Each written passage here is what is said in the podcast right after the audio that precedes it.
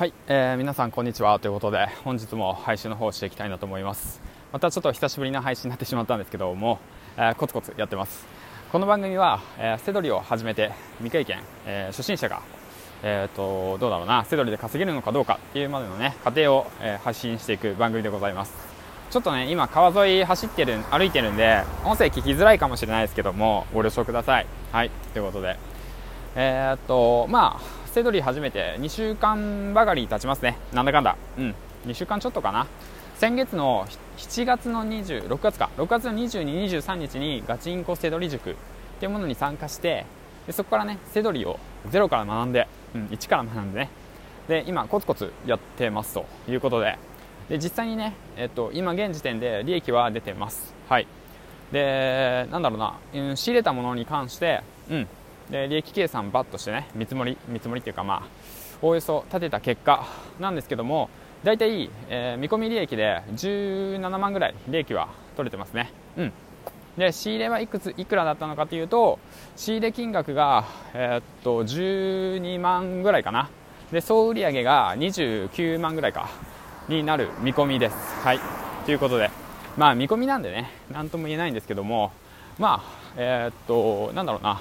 その仕入れ分はね、えーと、ペイはできる、うん、必ずペイはできると思いますね、うん。まあ、何が起こるから分かんないんですけど、まあ、そんな感じで、えーと、コツコツやってます。で今日のお話なんですけどもでまたね失敗したんで失敗したお話しようかなと思います。はいということで、まあ、またね今日もね今日というかまあ昨日かな仕入れで失敗したことをねシェアしていこうかなと思います。はい。えっとまあ、結論から言うと何に失敗したかというと,、えー、っとね、送料を、ね、間違えた。ということですね。はい。うん、もともとねそのメルカリボックスかな？メルカリの専用で入る箱。でこちらなんですけどこちらで送ると箱が70円かな、えー、と込みで、えー、と450円か。450円でね送れる予定だったんですよね。だけどもその箱に入らなくてでねえっ、とまあ基準外でで送る羽目になってしまって、うん、でその結果、まあ、利益が 200円とか300円になってしまったよっていうお話なんですけど、うん。まあ、それと同時にね、まあ、あともう一つ、まあ、ミスったことがあって、まあ、値下げしすぎたっていうことですね。うん。まだから2つか。最初に言えばよかったな。ミスしたことが2つですね、うん、本来売れるであろう金額よりも、えー、と金額を低くしてで販売してしまったっていうこととであとは送料ですね。送料が普段のね、えーと、自分のも、えーと、計算と合わなかったっていうことがあったんでそれがまあ原因で、うんまあ、利益率が利益が低くなったっていうのがあるのが一つかな、うん、っていうことがありましたということでね。だからまあ、えー、とこれをねどうしたら改善できるかっていうことを考えるともうね、その、なんで当たり前のことなんだけど、損益分岐点、うん、仕入れで、で、これ、送料と合わせて、手数料合わせて、ここまで下げたら赤字になるなっていう部分をしっかりと把握しておくことですね。うん。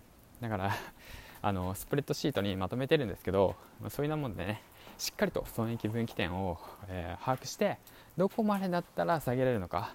うん。で、もしその下げる予定があるんだったらもともとその金額をね少し高めに設定してで下げる。っていうことですね。うん、ということで、まあ、失敗したことですね、本当、もったいなかった。って思います。うん、まあ、他にもあるんですけどね、またシェアしたいなと思います。まあ、だから、まあ、これから、うんと、セドリをね、始めようと思っている方、ぜひともね、えー、しっかりと仕入れの金額、そして手数料、そして送料、そして販売金額、いくらまで値下げができるのか、いくら値下げたら、えーとマイナスになるのか、うん、っていうこと？ね、しっかりと把握して、これからね、仕入れ頑張ってみてください。うん。ということで、今日もね、以上です。銀ちゃんでした。では、次回の放送でお会いしましょう。バイバイ。